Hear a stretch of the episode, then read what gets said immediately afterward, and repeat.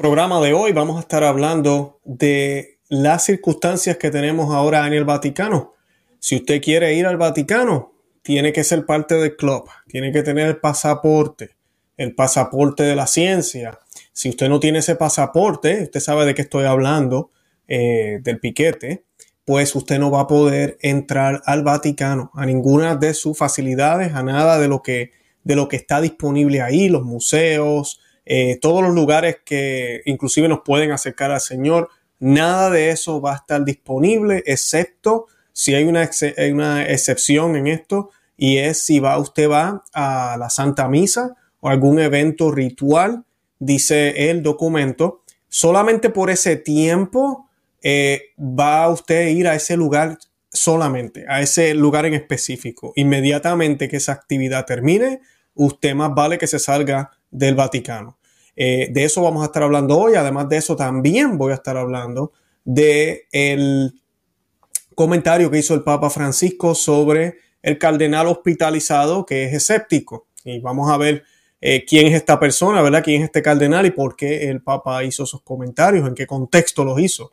Así que eh, de todo eso vamos a estar hablando hoy. El programa es un programa que lamentablemente tiene malas noticias en, en este sentido. Sabemos que el nuevo orden mundial está imponiendo unas reglas, unas normas y lamentablemente estamos viendo a la iglesia haciendo exactamente lo mismo que está haciendo el mundo. Ahora, hoy yo les voy a compartir también una historia, una de mis favoritas. Estamos en el mes del Arcángel San Miguel eh, y pues voy a compartirles una historia de un papa que tuvo circunstancias similares a las que tiene el Papa Francisco actualmente pero van a ver la reacción de él completamente distinta a lo que están haciendo ahora desde el Vaticano. Esto y mucho más en el programa de hoy.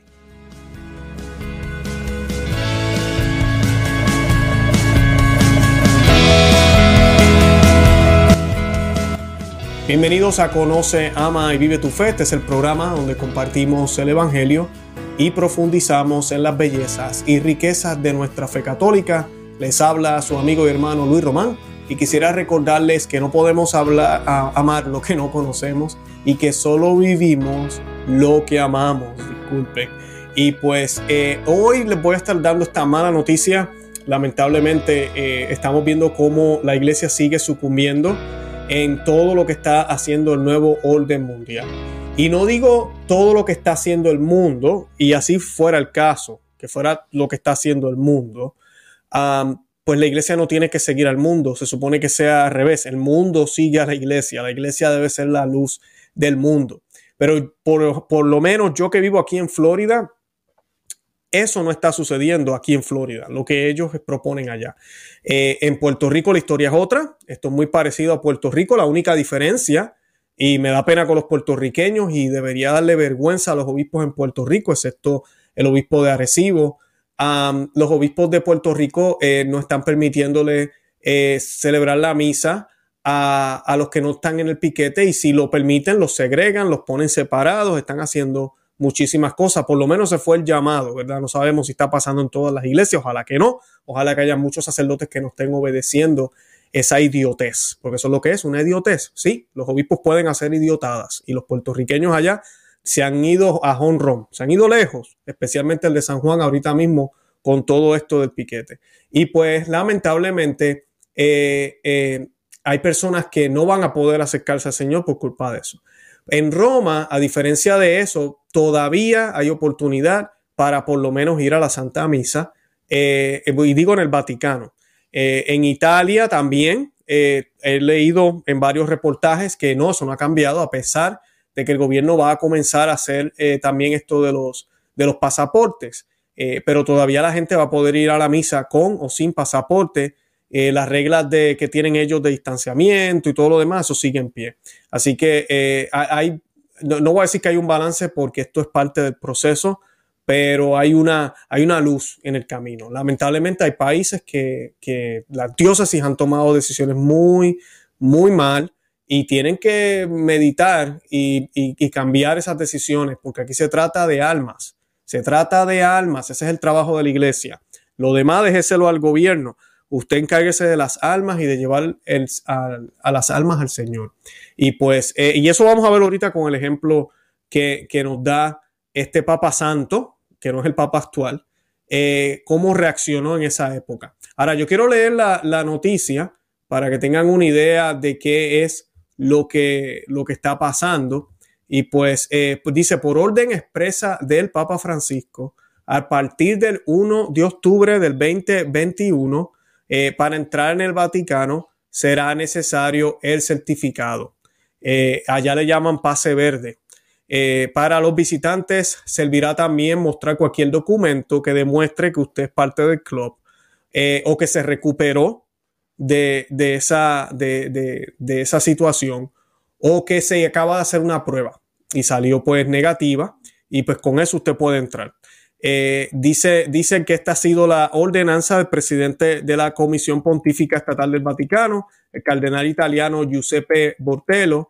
El Papa Francisco declaró ante la Dirección de Salud e Higiene del Estado del Vaticano que es necesario garantizar la salud y el bienestar de los trabajadores. Garantizar, no hay, no hay forma de garantizar nada, pero pues ellos, ellos piensan que con esto se puede garantizar. Eh, tenemos mucha fe en la ciencia ahorita en la iglesia. Es necesario garantizar la, salud y el bienestar de los trabajadores, respetando la dignidad, los derechos y las libertades fundamentales de todas las personas. Eh, libertades fundamentales, aquí se están violando todas, por ahí vamos. Por ese motivo, el Santo Padre ha solicitado a la gobernación que expida esta ordenanza con el fin de adoptar cualquier medida, ¿verdad? Que expida esta ordenanza. Una ordenanza es una imposición, no es algo que se hace a votos ni, ni se toma en cuenta la opinión de los demás, es una orden eh, para prevenir, controlar y combatir la emergencia. Eh, estas disposiciones se aplican a los residentes del Estado, al personal en servicio con cualquier cargo en la gobernación de la ciudad, del Estado del Vaticano y en los diversos órganos de la curia romana y de las instituciones vinculadas a ellas, a todos los visitantes y usuarios del servicio también asegura el comunicado. Esta medida sin duda traerá cola entre algunos sectores de la curia vaticanas eh, tras la afirmación del Papa Francisco hace unos días que aseguró que en el colegio cardenalicio existe un grupo de negacionistas y que están estudiando cómo ayudarlos. Así que voy a hablar de eso ya mismito. El, y a veces me da gracia, yo escuchen lo que yo estoy hablando. O sea, ustedes me van a decir que este Papa está buscando la unidad. Él dice que está buscando la unidad, pero todo lo que hace apunta para otro lado.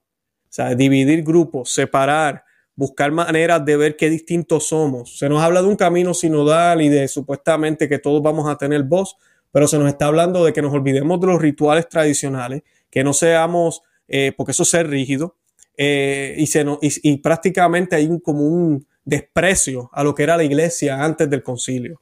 Y pues, pero se nos quiere hablar de unidad y de continuidad. En la circular se afirma que se hace una excepción para quienes participen de las celebraciones litúrgicas por el tiempo estrictamente necesario para la realización del rito, sin perjuicio de las leyes vigentes, requisitos sanitarios sobre, sobre el espaciamiento, sobre el uso de dispositivos y todas esas cosas que están haciendo. De este modo, aquellas personas que participan los miércoles en la audiencia papal quedarían exentos de presentar el pasaporte. Así que, eh, por lo menos, eh, esa opción está abierta todavía, pero eso yo dudo que, dude para, que dure para siempre. Pero me sorprende y, pues en parte quiero restrayarle esto en la cara a los obispos de, de diferentes lugares. Digo Puerto Rico porque a mí, pues claro, es mi patria, pero sé que no son los únicos. Hay varios en otros países que han tratado de hacer lo mismo. Eh, para que vean que ni siquiera el Vaticano está haciendo lo que tú estás haciendo, eh, de estar segregando a las personas. Y eso es lo que es segregación.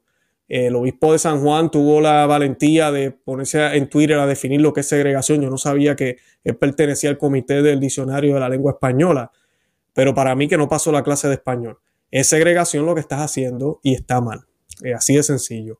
Y cualquier sacerdote que participe de eso está mal. Eso no se hace y es triste que estemos viviendo estos tiempos, pero son tiempos de apostasía y sí, usted está participando de ella. Y pues eh, eh, estas noticias son lamentables porque todavía hay lugares en el mundo que no son católicos, que no tienen ningún tipo de esperanza en lo sobrenatural y no han hecho esto. Ni lo están contemplando e inclusive están aprobando leyes para evitarlo. Eh, aquí en los Estados Unidos hay alrededor de casi ya 10 estados, si no me equivoco, o más, que ya están haciendo leyes. Florida es uno de ellos, donde se está evitando esto. Y no son estados que están en contra de la ciencia ni en contra del club o del piquete, para nada. Lo están promoviendo, pero eh, no de esta forma, porque hay maneras de hacer las cosas sin violar las libertades fundamentales de los individuos. Así de sencillo. Es lo que nos enseña la Iglesia Católica. Y pues eh, tenemos que orar por esto. Es triste que el Vaticano no dé ejemplo. Eh, sabemos que ya lleva tiempo no dando ejemplo, pero pues no tenemos un papa que esté dispuesto a luchar contra la tiranía, el totalitarismo, el nuevo orden mundial, el nuevo comunismo. Eh, no, esos tiempos pasaron hace mucho tiempo ya. y pues lamentablemente vemos este tipo de acción. Oh, es que él es tan humilde, oh, que el amor Cuidado, eso no es amor ni es humildad.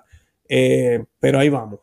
Eh, el comentario que él hizo sobre el cardenal, yo quiero ir a la, a la, conferencia de prensa que él tuvo en el avión. Voy a, solamente a dedicarme a esa parte.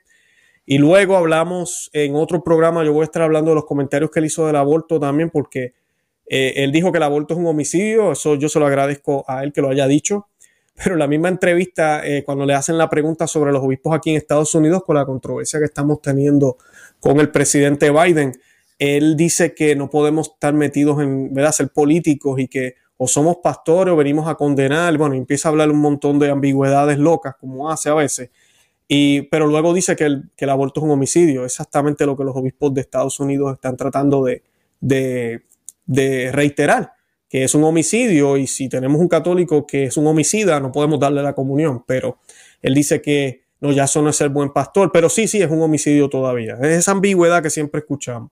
Y la prensa papólatra, eh, que llevan años en esto y no quieren asumir su papel de prensa, pues aunque se hacen llamar prensa a sí mismos, ellos, claro, defienden esto, lo ponen de cierta manera, pero eso es lo que está pasando.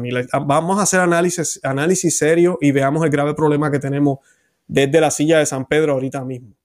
Eh, pero en esta pregunta que le hicieron, eh, dice, dice la pregunta, dice, eh, el, el club ha dividido a los cristianos en Eslovaquia. Usted dice que es un acto de amor, pero ha habido diferentes enfoques en las diócesis. ¿Cómo podemos reconciliarnos sobre este tema? Primero que nada, esto demuestra que no tiene liderazgo. El Papa Francisco no tiene liderazgo para nada, porque si no, la iglesia estuviera haciendo lo mismo donde quiera. No está pasando. Y la razón también de que no está pasando no es solo de que él no tiene liderazgo, es que todavía hay obispos buenos. Hay muchísimos obispos buenos en el mundo.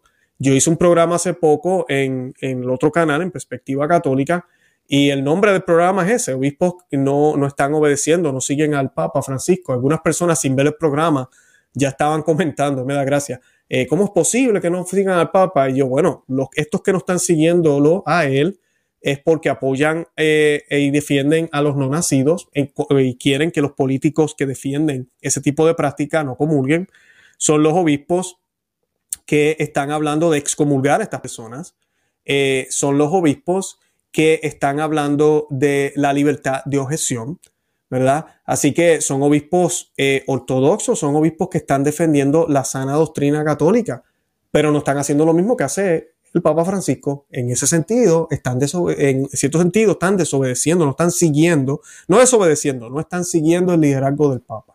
Así de sencillo. ¿Por qué? Porque ellos siguen a Cristo, que es lo que tú y yo estamos llamados a hacer. Entonces, este reportero entiende que eso es lo que está pasando, es obvio. Muchos católicos no ven eso, pero es la realidad, estamos divididos esta persona lo ve claramente y le hace la pregunta a él. Y el Papa responde, es un poco extraño porque la humanidad tiene una historia de amistad. Escuchen esto. el Papa Francisco no sabe de historia, de verdad. Eh, eh, tienen una historia de amistad con, con, el piquete, ¿verdad? Diferentes que hay, de sarampión, de poliomielitis y diferentes que hay. Que yo quiero hacer la aclaración, muchas de las personas que estamos hablando de este problema actual con la última opción, no necesariamente están en contra de todas. Es que hay unas, hay unas cosas que tenemos que hablar y dialogar sobre la actual situación. Eso es todo. Así que aquí ya él comienza con esta mezcladera, como si todo el mundo estuviera en contra de toda la ciencia, cuando ese no es el caso, para nada. Y, eso lo hacen muchos estos progresistas, así, así juegan con las palabras. Entonces dice, existe la diversidad de opciones del club y también la fama de algunas de ellas que son un poco más eh, que, agua destilada. Esto ha creado un temor. Hay otros que dicen que es un peligro porque con ella viene, la enfermedad. Eh, incluso, y aquí donde él hace el comentario que honestamente, amigas y amigos que me escuchan, está de más.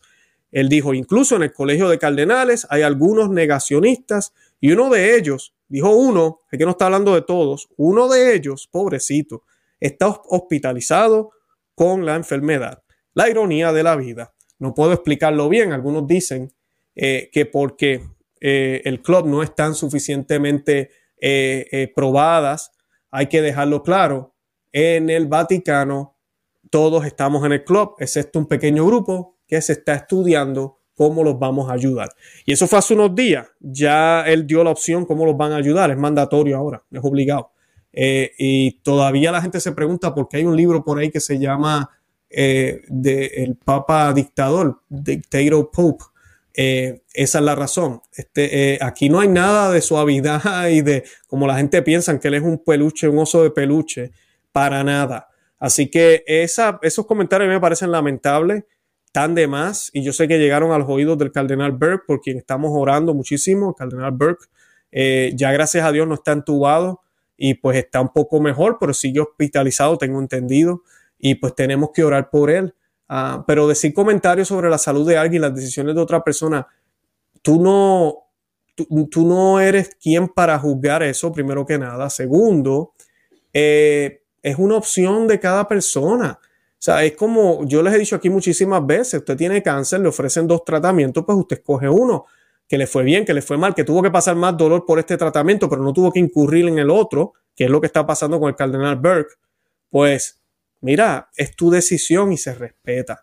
Eh, el pensar que la que tú tomaste, porque tú piensas que es un acto de amor, es la mejor, eh, es bien, bien este, soberbio y a la misma vez criticar al otro de esa manera, especialmente en el estado que él está, que pudo haber muerto. Eh, no sé, de verdad que habla mucho eh, de, lo que es el, del pensamiento que él tiene sobre este cardenal y sobre los cardenales, porque sabemos que este papado es uno de los papados que menos se ha reunido. Y cuando digo papado me refiero al Papa Francisco. Eh, él no hace reuniones con el colegio cardenalicio. No, usted no ve esas reuniones como se veían con los papas anteriores. Él está corriendo la iglesia con su grupito. O el nuevo orden mundial, o como decía Mel Gibson, la Pachamama.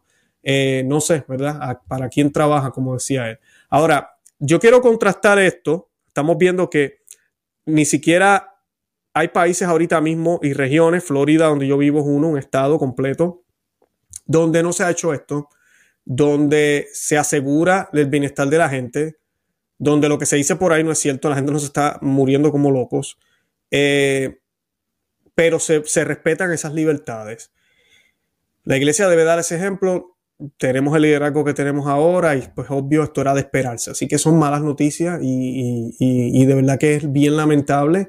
Posiblemente muchos de los que están viendo el programa no, no vayamos a visitar el Vaticano nunca ahora con esta circunstancia, porque muchos piensan, eso es temporero. Ajá, esto no es temporero. Tenemos que despertar, esto no es temporero. Están cambiando el mundo, están cambiando todo, están cambiando lo socioeconómico, lo político, las leyes, la forma de pensar, la forma de, del mercado, la forma de estudiar, la forma de opinar, la forma de hablar, la forma de entretenernos, la forma de definir las cosas, todo lo están cambiando. Si usted no se ha dado cuenta de eso, amiga, amigo que me escucha, despierta, despierta de ese sueño y date cuenta, porque cuando te des cuenta va a ser muy tarde. Eso es lo que está pasando ahorita. Entonces tenemos que prepararnos primero que nada en oración, pero también en acción. Y tenemos que eh, hacer lo que podamos en nuestros lugares donde estemos. Eh, y apoyar a los que están dando esta batalla, porque hay muchos que la, están dando. Y, en, en, en, los primeros siglos hubo un papa que tuvo una situación similar a la que estamos teniendo nosotros en la iglesia hoy. Y quise traer esta historia eh, porque estamos en el mes del Arcángel eh, San Miguel. estamos haciendo la novena recientemente aquí en casa y yo orando la novena con, con mi esposa. estábamos este, se me vino a la mente esta historia y dije, oye, sería buenísimo para compartirla en el programa. Eh, hace poquito tuvimos un programa nosotros aquí en el canal, Conoce, Ama y Vive tu Fe, donde yo hablé de la historia de la oración al arcángel San Miguel que fue compuesta por el Papa, quien yo pienso que debería ser santo, pero ahora todos los papas después del concilio son santos, los anteriores hay que estudiarlos más. Eh, el Papa León XIII. Y el Papa León XIII, eh, él compuso esta oración después que tuvo una visión. ¿Qué visión fue? Bueno, él vio demonios en Roma. Sí, en el Vaticano, hablando ahora del Vaticano, en Roma. Eso sí tenían pase para poder entrar. ¿Y, por qué tienen pase? Porque se ha dejado entrar deidades a Roma recientemente con la Pachamama. Hemos visto cómo eh, la homosexualidad y los sodomitas son los que están gobernando eh, el Vaticano, donde se han encontrado hasta orgías, cocaína, droga. Eh, las cosas no están bien. Y donde sabemos que hay inclusive rituales satánicos. Y se los dice un católico, donde ha habido evidencia de que están haciéndose cosas que no deben ser. Eh, y yo no estoy diciendo que el Papa participa de eso. Nada más estoy diciendo que eso, eso pasa, ha pasado en el Vaticano. El Papa León XIII tiene esa visión donde el demonio le dice que puede destruir la iglesia y, claro, él no lo va a poder hacer. Sabemos que eso es imposible. Las puertas del infierno no prevalecerán contra ella. Pero el demonio cuando dice iglesia posiblemente se refiere a sus miembros. Y sus miembros sí pueden ser destruidos. Sus miembros sí pueden tambalear. Sus miembros sí pueden caer. Y el, el, el Papa compone esta oración y le pide a la iglesia que la recen después de cada misa junto con tres Ave Marías y otras oraciones que se, que se empezaron a hacer. Y eso estuvo por, por décadas, hasta el 1969, cuando llega el Papa eh, Pablo VI con su machete, tijera, eh, serrucho, cuchillo, guillotina, todo lo que usted puede imaginarse que corta, eso lo tenía el Papa Pablo VI en la mano y decide cortar todo, porque eso es lo que hizo ese Papa, cortó todo, destruyó. Fue una revolución dentro de la Iglesia Católica, no solo perpetrada por él, por muchos, pero él fue quien puso la, la firma. Y pues cambiaron todos los ritos, cambiaron todos los ritos de los sacramentos, el breviario, el calendario, la misa, que no cambiaron. Y una de las cosas que suprimieron fueron estas oraciones. Y estas oraciones rindieron frutos, rindieron muchísimos frutos. Se hicieron en cierto momento por la protección de la iglesia, por los terrenos de, o la, los terrenos del Vaticano eh, también se hicieron por el comunismo, eh, se llegaron a hacer por eh, conversiones y también por, ¿cómo se llama estos seminarios? para que hubieran más seminaristas y pues se, suprimieron. Y pues luego de un tiempo pasa lo de Teodoro McCarry aquí en los Estados Unidos, por lo menos estoy hablando de Estados Unidos, yo sé que en otros países las circunstancias son otras y hay sacerdotes que han comenzado con esa tradición otra vez. Pero en el caso de Estados Unidos, eh, la mayoría de la gente ha vuelto a eso, muchos sacerdotes por el escándalo que hubo aquí sexual eh, con este hombre, y pues comenzaron a hacerlas otra vez. Pues, ¿qué pasa? Ahora tenemos a varios cardenales, entre ellos el cardenal Cupid, que decidió prohibirla. Y pues esa orden, como yo le decía a la gente en el programa, no vino de él, ya Papa Pablo VI lo había hecho hace 50 años, nos habían prohibido estas oraciones. Y pues ese fue uno de los primeros programas que hicimos este mes del Arcángel San Miguel. Eh, yo tengo más programas sobre el Arcángel San Miguel. Si quieren ver aquí en el, en el programa, en Conoce a Vive tu Fe, vayan al canal o pongan Arcángel San Miguel Luis Román y le, estoy seguro que les van a salir varios. Y hoy voy a hablar también de él. Pero voy a hablar de él a la luz de Gregorio, del Papa Gregorio. ¿Y por qué? Porque algo muy parecido pasó en el mil, eh, disculpen, en el 589 y 590. ¿ok? Hubo un brote de peste en, en, Italia, el terrible Luex Guinaria, después de devastar el territorio bizantino de Oriente y la tierra franca en Occidente, había sembrado muerte y terror en la península y había golpeado la ciudad de Roma. Los ciudadanos romanos vieron esta eh, epidemia como un castigo divino por la corrupción en la ciudad. Y esto es un debate, voy a pausar aquí. Hoy en día la gente no se atreve a decir que hay una relación con lo que estamos viviendo. Que mira, que la enfermedad es natural, que la enfermedad fue desarrollada en un, en un laboratorio, que el punto no es ese, el punto es que si está sucediendo es porque Dios lo ha permitido. Y si Dios lo permite o Dios nos, nos pasa, es porque nos los merecemos. Y si no los merecemos, debe ser porque estamos en la sociedad, está en pecado. Y la pregunta que nos debemos hacer nosotros es, Luis, estamos exagerando. Eh, ¿Será que somos unos fanáticos? No, la pregunta que debemos hacer es, vamos a mirar hacia alrededor y mirar qué cosas se están aprobando hoy en día en los gobiernos y qué cosas se están prohibiendo que antes eran buenas y se permitían. ¿Qué cosas ahorita se están redefiniendo en contra de lo que es natural? ¿Qué cosas se permiten? Y no tan solo eso, qué cosas se facilitan que eran malas antes y que sabemos que son malas. Y no tan solo eso, que ahora también se celebran. Se celebra los no nacidos que no nacieron, ¿verdad? Se celebra ese derecho de, la mujer, se celebra eh, eh, todo tipo de familia, se celebran todo este tipo de cosas o sea que estamos peor. Además de eso, si le añades una iglesia católica dentro de la iglesia católica, apostatando, olvidándose de la doctrina, predicando que cualquier religión se puede salvar, que no tenemos que evangelizar, eh, renegando de cómo eran las cosas antes, recibiendo al Señor ahora en la mano, ¿verdad? Sin reverencia, ni adorando a Dios como Dios. Y no es porque Dios lo necesite, es que a Dios se le debe, se le da la pleitesía que se merece porque es Dios. Entonces, ¿cómo no vamos a pensar que hay una relación entre lo que está pasando y el cielo? ¿Cómo no lo vamos a pensar? Lo podemos pensar. Y es exactamente lo que los ciudadanos en aquella época pensaban. La primera víctima de la peste que se llevó en Roma fue el Papa Pelagio II, que murió el febrero 5 del 590 y fue enterrado en San Pedro. El clero y el senado romano eligieron como sucesor a Gregorio, quien después de ser eh, prefectus urbis vivió en la celda de su, de su monje en Montecelio. Después de su consagración en octubre 3, el nuevo papa abordó la difícil situación de la plaga de inmediato, quien fue contemporáneo y cronista. En este evento que estamos hablando de Gregorio de Tours, él escribió sobre el Papa Gregorio, él relató que un memorable sermón pronunciado en la iglesia de Santa Sabina, Gregorio, el Papa Gregorio, invitó a los romanos eh, que lo siguieran contritos y arrepentidos.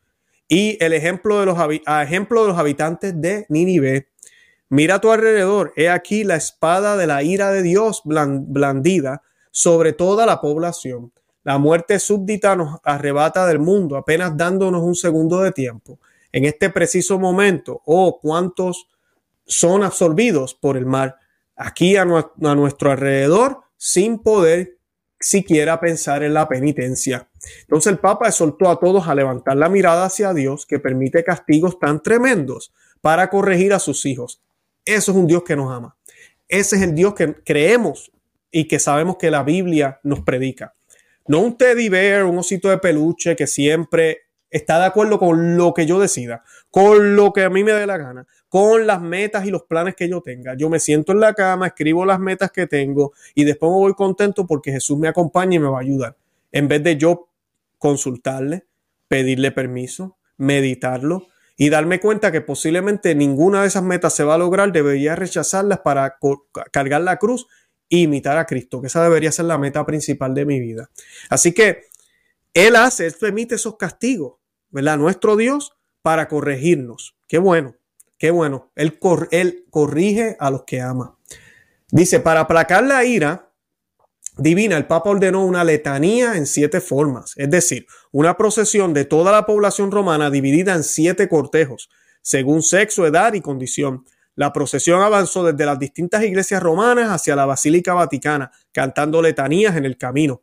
Este es el origen de lo que se conoce hoy como las mayores letanías de la iglesia o rogativas que rogamos a Dios para que nos defienda de las adversidades. Los siete cortejos se movían por los edificios de la antigua Roma, descalzos, a paso lento, con las cabezas cubiertas de cenizas.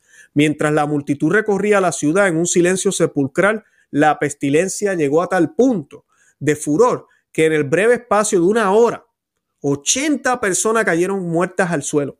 80 personas cayeron muertas al suelo ahí mismo cuando ellos estaban en esa peregrinación. Sin embargo, el Papa Gregorio no cesó ni un segundo en exhortar a la gente a seguir rezando e insistió en que el cuadro de la Virgen pintado por San Lucas y conservado en Santa María Maggiore fuera llevado al frente de la procesión. La leyenda dorada de Jacopo de Barace es un compendio de tradiciones transmitidas desde los primeros siglos de la era cristiana y relata que a medida que avanzaban la sagrada imagen, el aire se volvió más sano y, límpido y, eh, y el miasma de la peste se disolvió como si no pudiera no soportó su presencia, ¿verdad? Como si la peste no pudiera. Llegó, llegaron al puente que une la ciudad con el mausoleo de Adriano, conocido en la época medieval como Castellum Crescenti, cuando de repente se escuchó un coro de ángeles cantando. Regina Cheli, Laitare Aleluya, Kia Quem Merisci Portare Aleluya, Resurrexti Sicus Dixit Aleluya. Disculpen en latín. Gregorio respondió en voz alta, Ora pro nobis, rogamus Aleluya. Y así la Regina Cheli nació. Bendito Dios, ¿no? La antifonía que la iglesia saluda a María Reina durante la Pascua por la resurrección del Salvador. Después del canto, los ángeles se acomodaron en círculo alrededor del cuadro de Nuestra Señora y Gregorio, alzando los ojos, vio en lo alto del castillo a un gran ángel, quien después de sacar su espada chorreando de sangre, la volvió a poner en su vaina, como señal de que el castigo había terminado. Eh, dicen las palabras de él, Gregorio vio al ángel del Señor en el castillo de Crescentius, quien limpiando su espada manchada de sangre, la, la recordó en su vaina. Y Gregorio comprendió que esa plaga había cesado. Y así fue. Y de ahí que ese castillo se, llamara en lo sucesivo el castillo del ángel. Eh, el Papa Gregorio fue canonizado, proclamado doctor de la iglesia y pasó a la historia conocido como el Grande. Después de su muerte, los romanos comenzaron a llamar el mausoleo de Adriano Castel San Angelo y en recuerdo del milagro colocaron en la parte superior del castillo, adivinen a quién, la estatua de San Miguel, jefe de la milicia celestial, en el acto de enfundar su espada. Todavía hoy en el Museo Capitolino se conserva una piedra circular con huellas de pisadas, que según la tradición habían sido dejadas por el arcángel, las huellas del ángel que vio el Papa Gregorio cuando se puso de pie para declarar el fin de la plaga.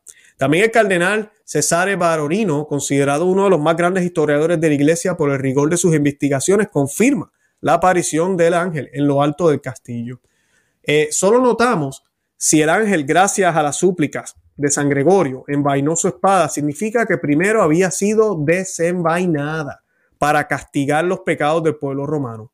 Los ángeles, de hecho, son los ejecutores de los castigos divinos sobre las personas, como nos recuerda la visión dramática del tercer secreto de Fátima, llamándonos al arrepentimiento, un ángel con una espada de fuego en la mano izquierda, destellando, emitió llamas que parecían prender fuego al mundo, pero se extinguieron en contacto con el esplendor que Nuestra Señora irradiaba hacia él. Desde su mano derecha, señalando la tierra con su mano derecha, el ángel gritó en voz alta, penitencia, penitencia, penitencia.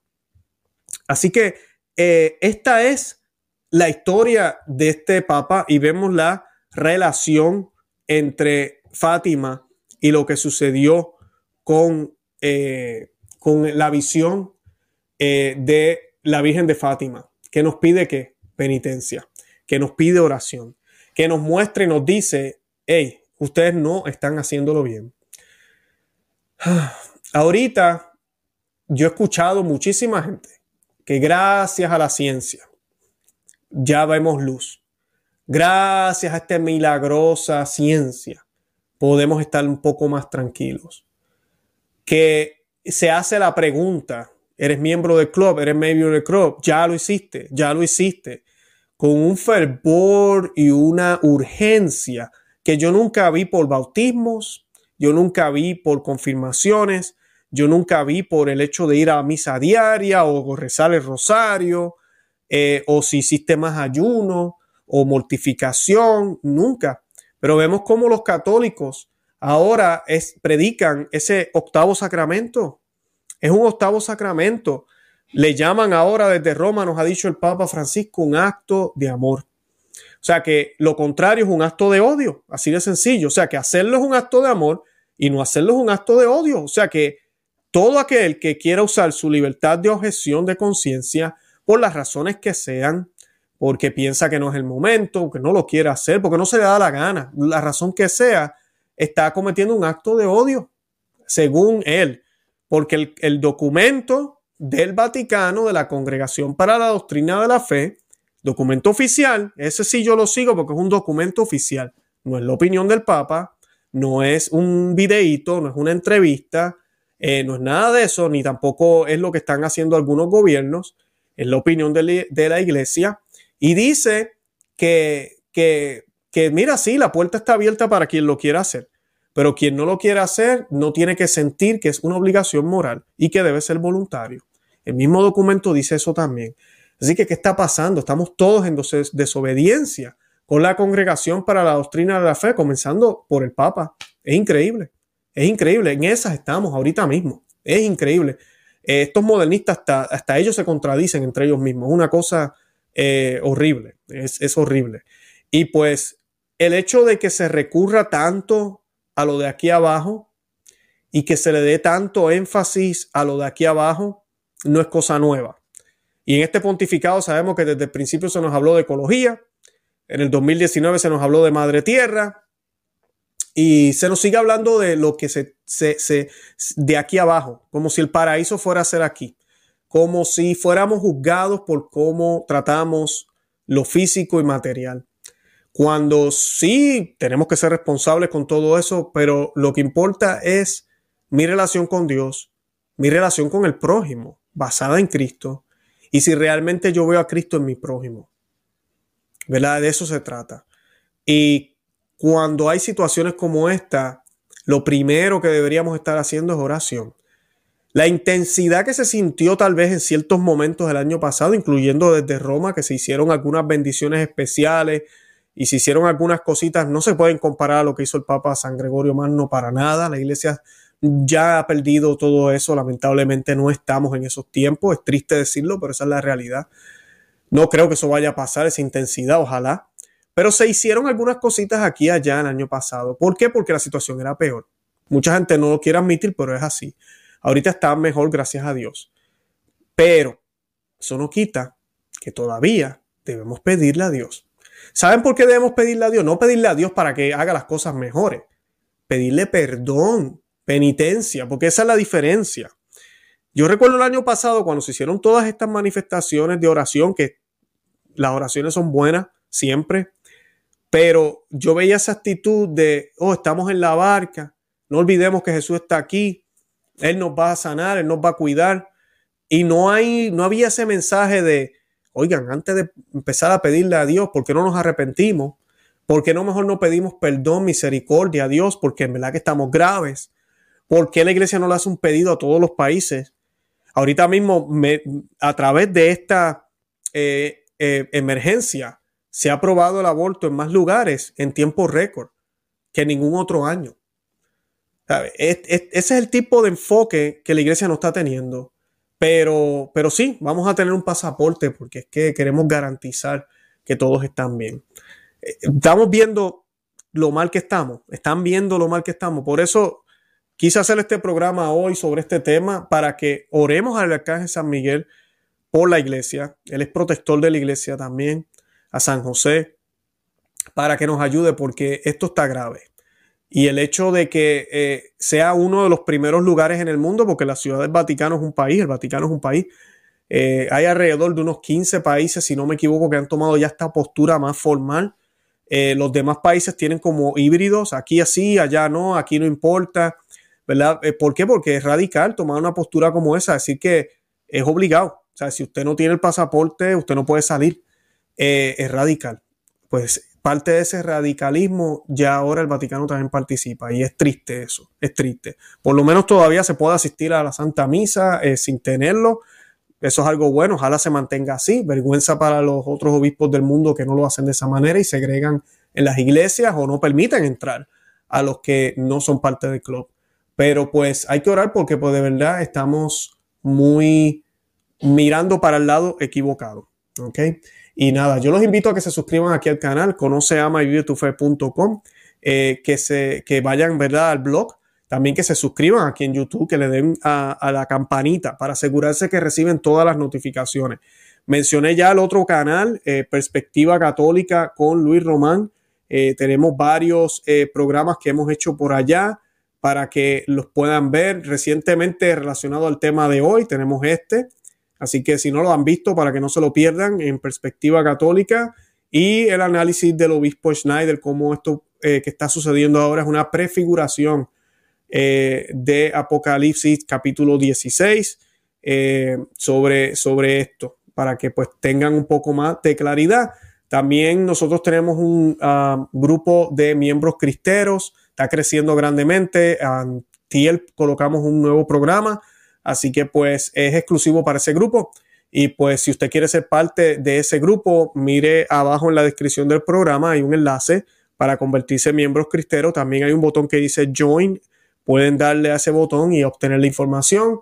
También si desean me pueden apoyar en Patreon. Los que están en Patreon reciben un regalo del libro Maná de Aliento para el Cristiano y también tienen acceso al contenido de los miembros cristeros.